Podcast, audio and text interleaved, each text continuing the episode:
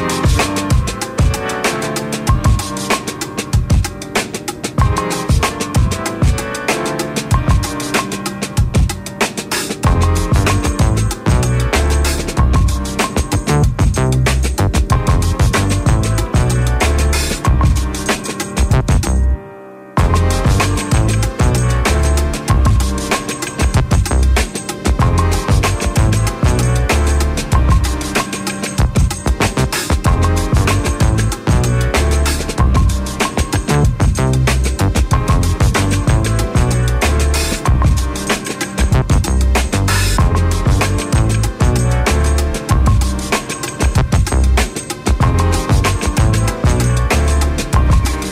Pasaron dos minutos de las 15 horas y ya estoy aquí con el querido Licen, a quien extrañamos muchísimo, al licenciado Santi Volpe. ¿Cómo estás, Licen? Bienvenido. Super Fabi, qué gusto, qué placer es estar aquí en este espacio radial. Un saludo para todos y para todas.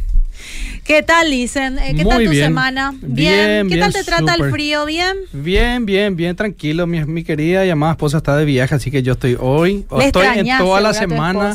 le extraño muchísimo. Estoy de papá y de mamá. Ya me verás ahí. Ah, bueno. Entonces. tengo, tengo menos horas de sueño. Ah. Estoy más ajetreado y tengo que cumplir doble rol por una semana. Ah, bueno, pero después ya va a venir la, esposa y ya se van a ayudar. Ya, ambos, exactamente, ya se va a estabilizar. bueno, Licen, el gusto es nuestro de poder tenerte muchas nuevamente gracias, acá en el programa. La gente te quiere mucho, te extraña mucho. y bueno, le estaba diciendo a la gente que hoy vamos a tocar un tema muy, pero muy interesante. Familias disfuncionales hijos mediadores. Hijos mediadores, ¿cómo estás mi querido, mi querida? Así que, bueno, enganchate, podés enviar también tus consultas. Super Fabi, nadie tiene la familia perfecta, ¿verdad? No, claro que no. Nadie, no cada, cada, familia y se dice popularmente que cada una es un universo diferente. Sí. ¿Ok? Cuando dos personas se casan, son dos universos distintos intentando ser uno. Y luego hay todo un proceso en donde cada persona trae consigo un bagaje de aprendizaje sumado a su personalidad y a sus experiencias intentando ser esposo, esposa, padre, madre, etcétera, etcétera. Cuando una familia disfuncional, Super Fabi, cuando los integrantes de la familia no cumplen sus funciones adecuadamente, y eso empieza a erosionar y a deteriorar la dinámica interna de la familia. Mm. Generalmente cuando esa dinámica inclusive aún empeora también, empeora el comportamiento externo. Hoy vamos a hablar de una parte que a mí me gusta mucho, que trata y mucho la terapia sistémica familiar, que es una corriente muy interesante en psicología clínica, en psicoterapia. Sí. En donde Vemos a menudo que dentro de las, las familias disfuncionales, cuando los padres, esposos, no logran resolver sus conflictos y se dan ciertas características a la par, muchas veces se utiliza y se incluyen a los hijos como mediadores dentro de esa problemática no resuelta entre los padres. ¿Ok? Yo le llamaría algo así como el síndrome de la mediación. No existe esa expresión, pero llamaríamos, lo llamaría de esa manera, el síndrome de la mediación. Según mi experiencia terapéutica, son muchas las familias que debido a, una, a un matrimonio disfuncional incorporan e incluyen a sus hijos para mediar los conflictos de la pareja. ¿Y a quién se escoge? O para comunicarse también de repente. Para comunicarse forma parte. falta, falta de comunicación, entonces ellos le mandan a los hijos para. Tal cual. Justamente en esa dinámica Super Fabi, como bien lo está diciendo, se refiere a la comunicación también. ¿Ok? Generalmente se escoge a uno de los hijos. Y el hijo o hija generalmente tiene la característica de ser el hijo o la hija más sensible y quien se ve más afectado o afectada ante la problemática de los padres y tiende a tener cierta facilidad y actitud como para formar parte de la mediación. Generalmente cuando otros hijos no les interesa demasiado lo que sus padres están viviendo, su, su problemática como matrimonio, si se pelean y hacen caso omiso, los padres se acostumbran a que esté el hijo, hija, que no haga mucho caso a los problemas de los padres, a sus propios problemas de pareja.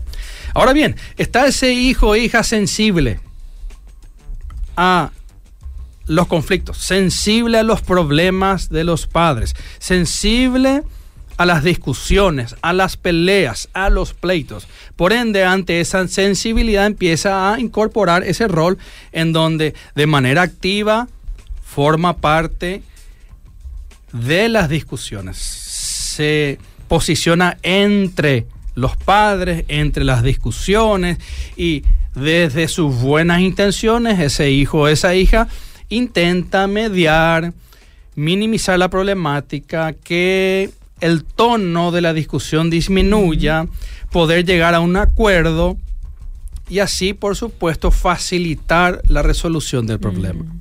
Ahora bien, super favor, imagínate, mm. vos que estás escuchando, imagínate lo dañino que es este tipo de dinámica familiar para un hijo o una hija. Un niño, un adolescente, un joven que asuma ese rol como un compromiso hasta una obligación permanentemente por el temor, por el miedo, por el dolor de que en cualquier momento los padres se divorcien, de que la familia se derrumbe y de que toda esa dinámica se destruya y al final por no mediar tenga que tener padres divorciados y una familia, entre comillas, destruida.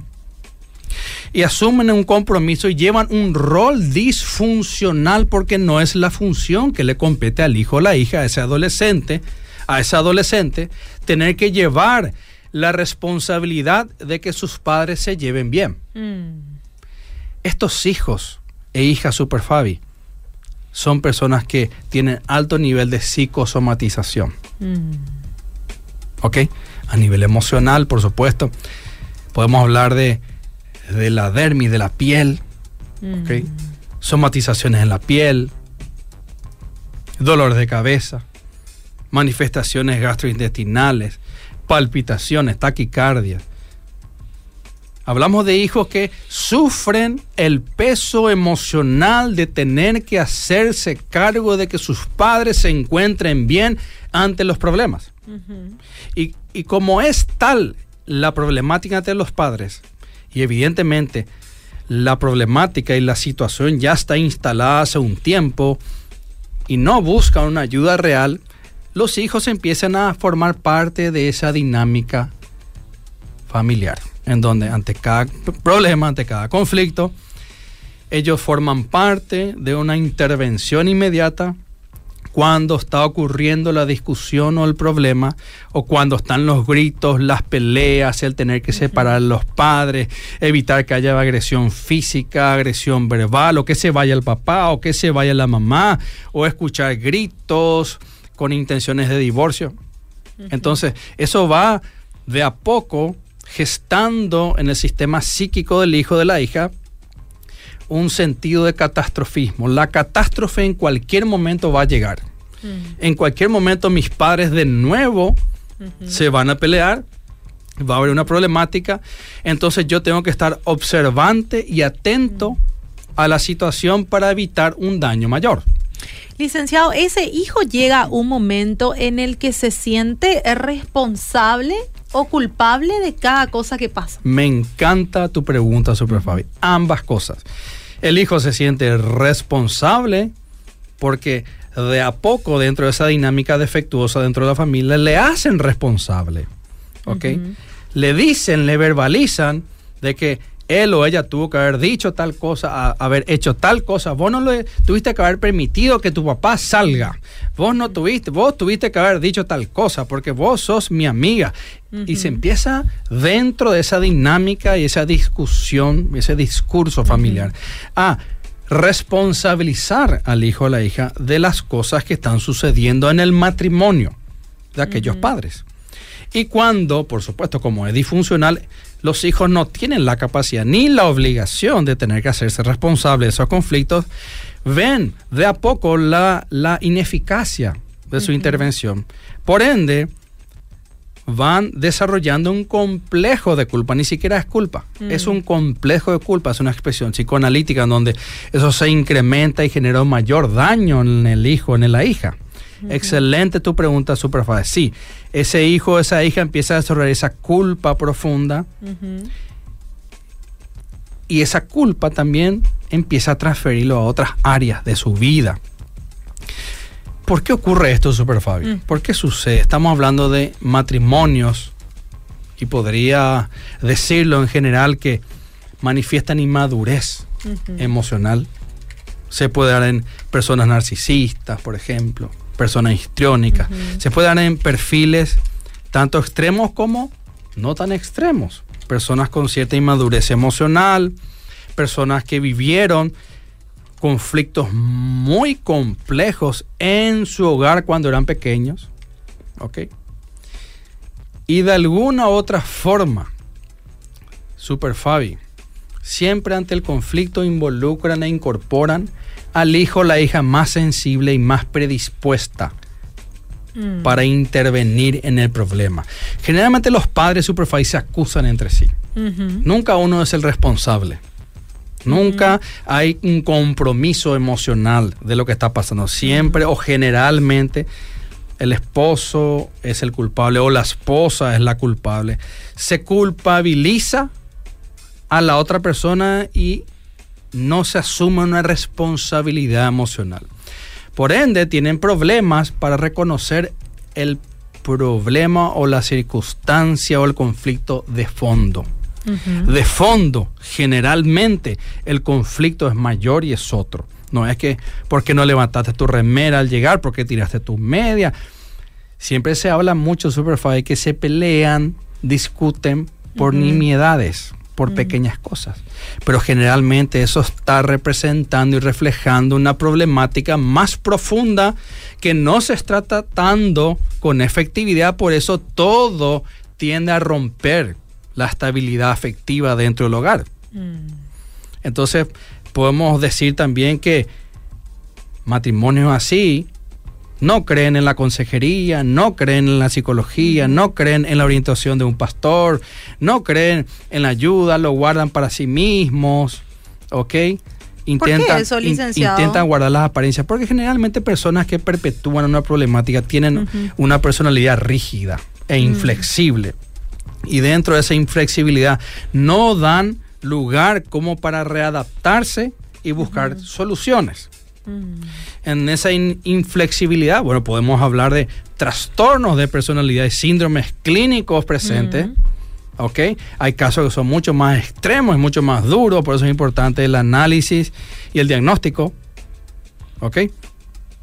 Inclusive en muchos casos hasta puede existir problemas neurológicos reales en uno de los cónyuges. Ahora bien, esa inflexibilidad y falta de adaptación les conduce a no buscar ayuda. Y por ende, el hijo o la hija, mediador, mediadora, siempre está como una primera línea de resolución del conflicto. Y por supuesto, imagínense derramar toda esa problemática en un niño, en un adolescente, con un joven. Super Fabi, un adolescente que todo el día vive problemas en su casa. Los padres no resuelven sus conflictos, le incorporan a ese adolescente dentro del problema, le hacen parte del problema. Porque un niño cuando escucha los gritos de sus padres, en muchas ocasiones cuando no forman parte, no toman una actitud directa, pero se sienten emocionalmente partes de la discusión y del problema. Inclusive, repito, cuando los hijos no forman parte de la problemática, ellos se sienten parte del problema de forma emocional, porque es como si se contaminara afectivamente el momento, el lugar y el hogar.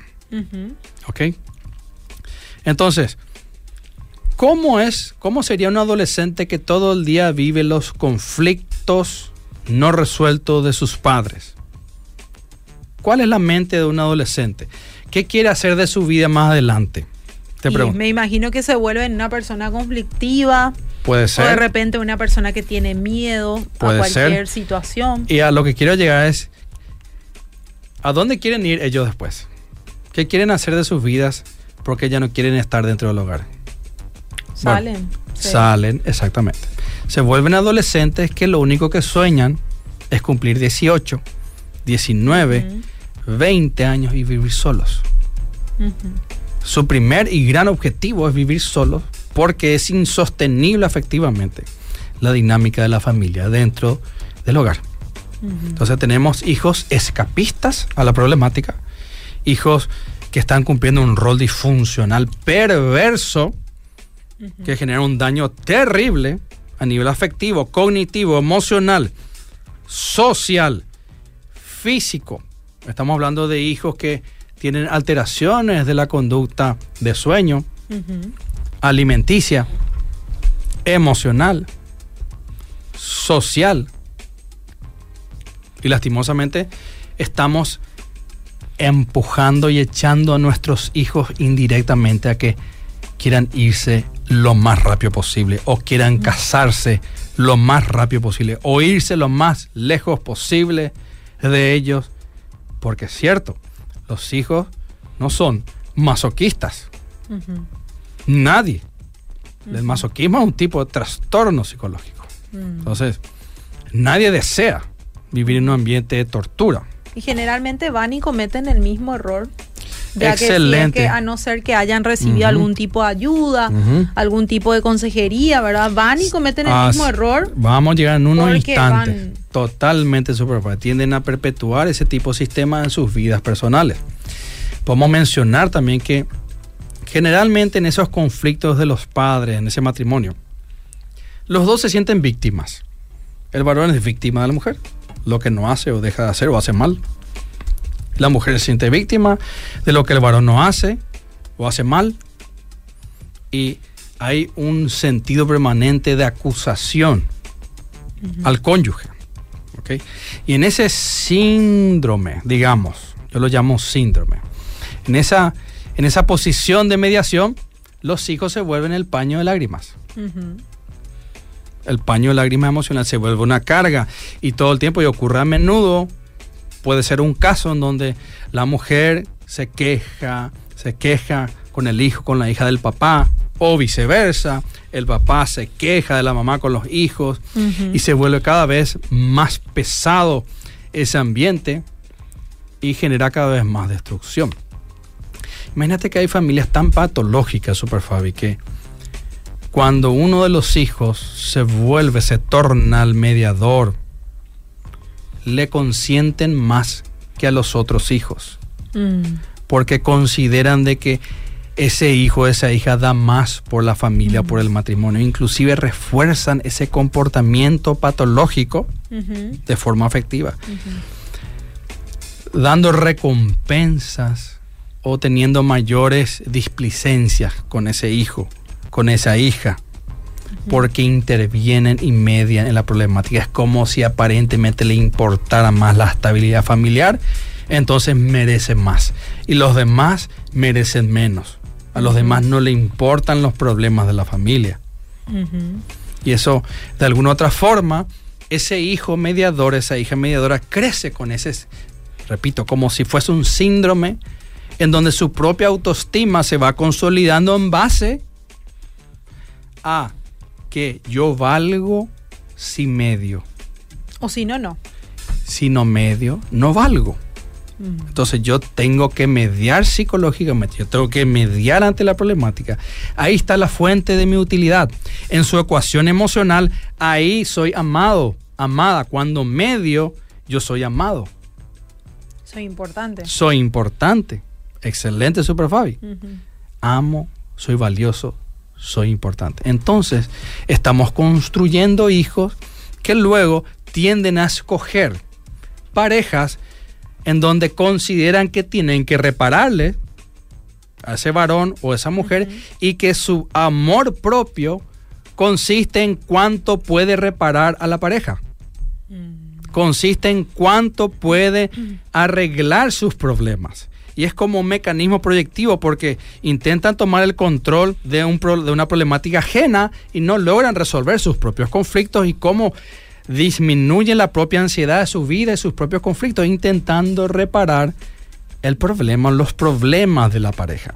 Y entonces se vuelven, super Fabi, personas que toleran de todo, mm. inclusive violencia, mm. porque crecieron en sus hogares en donde se les enseñó donde aprendieron a que uno tiene que aguantar de todo, no importa, uno tiene que aguantar en función a la relación, tiene que aguantar todo lo que pasa en la relación porque mi fuente de amor, mi fuente de valía y de autoestima es cuánto yo puedo mediar, resolver y cuánto yo puedo reparar a la otra persona. Estamos entendiendo lo patológico de esta dinámica. Mm.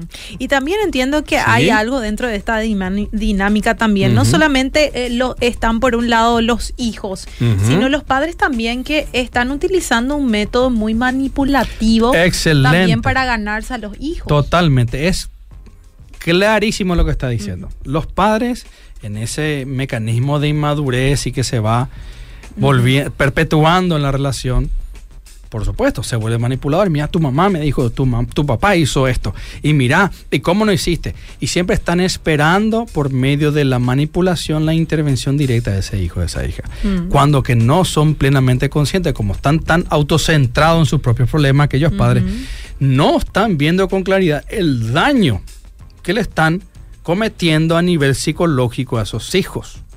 ¿Ok? Grandes daños psicológicos. Y luego ese hijo, esa hija, adopta ese rol en otras dimensiones de su vida. ¿Y cuáles son las consecuencias directas? Vamos a hablar de las consecuencias directas. Desarrollan patrones de mediación emocional en la pareja. Se vuelven los mediadores. Son los que toleran todo, soportan en nombre del amor, entre comillas, entre comillas.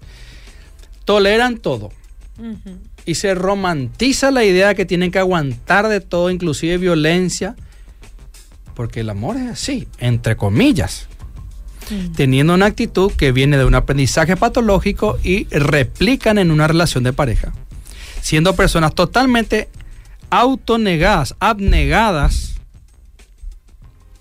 en donde toleran violencia en pareja. Mi querido, mi querida, prohibida la violencia de pareja. De ningún tipo. De ningún tipo. Ni psicológica, ni física, ni financiera, ni social. De ningún tipo. Prohibida. Porque no se puede permitir. Muchas personas y Superfabi con este síndrome de la mediación escogen parejas conflictivas porque dentro de su dentro de la estructura de su personalidad su ecuación de autoamor es yo tengo que repararle a él yo tengo que repararle a ella. Y mi satisfacción personal se basa en cuánto le reparo. Y por ende, si te reparo, soy bueno. Si no te reparo, soy malo, no sirvo.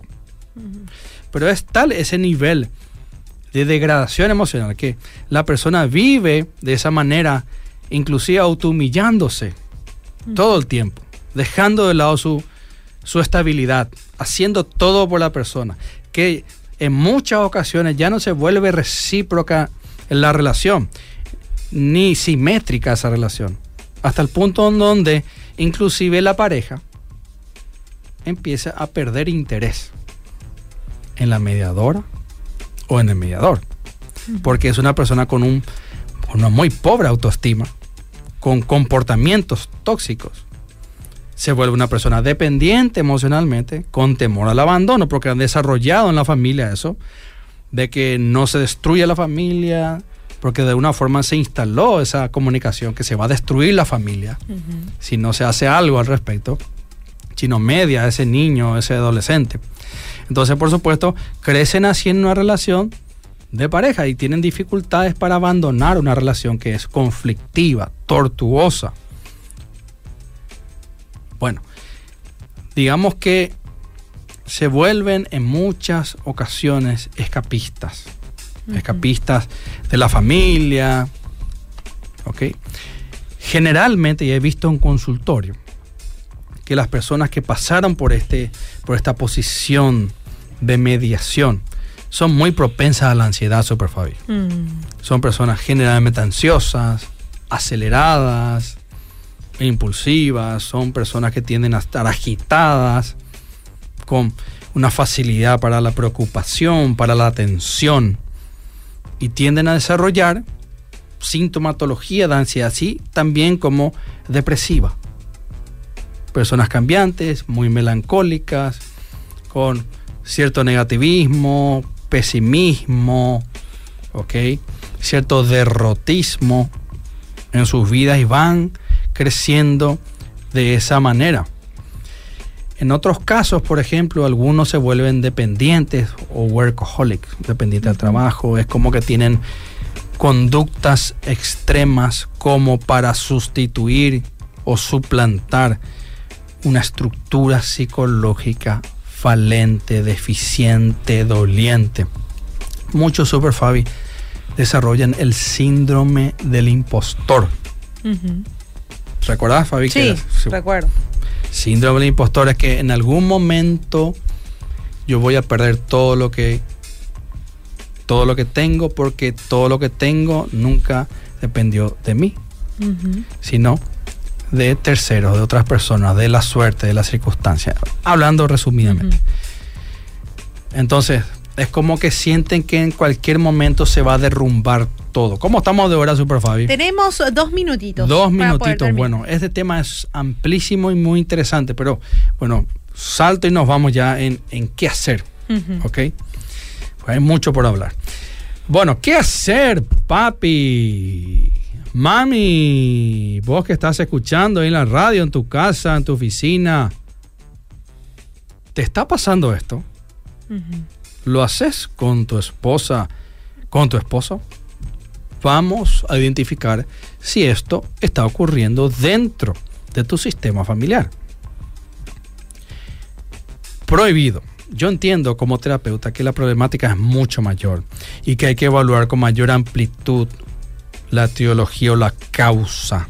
Hay personas que tienen verdaderos trastornos psicológicos, trastornos neurológicos, TDAH, conflictos sumamente complejos. Bueno, hay tantas cosas que hay que resolver de fondo.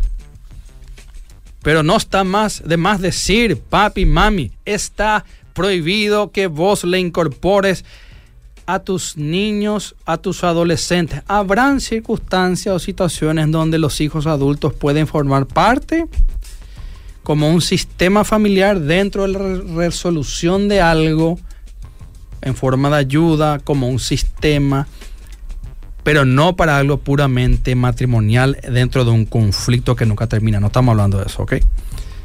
Entonces, papi y mami prohibido, ¿ok? modifiquemos inmediatamente ese comportamiento, ese círculo de la violencia hacia tus hijos. ¿Ok? Está prohibida la agresión. Mami, está prohibido que estés todo el tiempo hablando mal de su papá, de tu esposo. Viceversa, esposo, hablando todo el tiempo mal de tu esposa a tus hijos. Que quieras incorporar a tus hijos cuando hay un problema, que ellos medien, que ellos estén ahí en el centro de ustedes como para que no se violenten, está prohibido eso. Así que papi y mami, vamos hoy a dejar de negar, porque generalmente este comportamiento familiar super Fabi se niega, se oculta, se hace como que no está. 50% está mal la pareja, 50 bien. Y siempre hay problemas y nunca se resuelve. Y justamente como hay inflexibilidad, se busca tapar el problema, que nadie sepa. Y se tiene todo entre cuatro paredes y el conflicto sigue, los problemas siguen y sigue esa mediación de parte del hijo o de la hija haciendo un daño direccional a su sistema emocional. Mi querido, mi querida, deja de ocultar estás teniendo problemas hace muchísimo tiempo en tu matrimonio y no hay resolución, vas a buscar ayuda. Una persona que pueda, un profesional, una profesional que pueda orientarles, guiarles, hacer un buen diagnóstico, e ir a las causas principales de ese conflicto de matrimonio. Vas a respetar, papi y mami, a partir de ahora los espacios y los tiempos de tus hijos. Vas a respetar. Es tu obligación hacerlo. Si vas a pelearte con tu esposo, con tu esposa, hacelo en el momento adecuado. Y voy a cambiar la palabra pelearte, ¿ok? Porque esa no es la palabra. Si vas a discutir, hacelo en el lugar, en un lugar apropiado, donde tus hijos no estén presentes, en el momento correcto. Y principalmente tiene que estar una persona adulta capacitada para intervenir satisfactoriamente. Mi querido, mi querida, empiecen a clarificar y a planificar los puntos de conflicto que tienen. Y para ir cerrando, Super Fabi, hijo e hija, vos tenés, ¿qué tenés que hacer? Hijo, vos que estás en medio de esa situación. Bueno, es importante que identifiques que estás en ese, en ese embudo emocional, porque muchas veces, Fabi, los hijos no logran identificar que están allí, cumpliendo ese rol. Identifica en base a, a todo lo que hoy hablamos, si es que se te atribuyó ese rol. ¿Ok? Identificar los patrones de pensamientos que te ataron a ese rol. Yo soy responsable, por ejemplo. O yo debo mediar o yo tengo que hacerme cargo de los conflictos de mis padres. Vamos a empezar a sustituir por frases que sean reales, maduras y más acordes a tu función dentro del hogar. Es importante que en algún momento esto se converse directamente con los padres, vos, hijo, hija, de esta problemática, de lo que está pasando, de lo difícil que es para vos, de lo pesado que es y de cómo te está erosionando emocionalmente. Y por supuesto, busquen ayuda. Bueno, qué consejo realmente oportuno, licenciado. Te agradecemos por tener siempre ese consejo para poder arrancar la semana. Estoy segura que más de uno que habrá escuchado en la radio eh, le habrá gustado este bloque. Y bueno, lo va a compartir también porque estuvimos en vivo a través de Facebook y, y va a acudir a buscar ayuda. Mi querido, mi querida, Dios te bendiga. Bueno, muchísimas gracias, licenciado. Y bueno, nos vemos en una próxima oportunidad. Así será.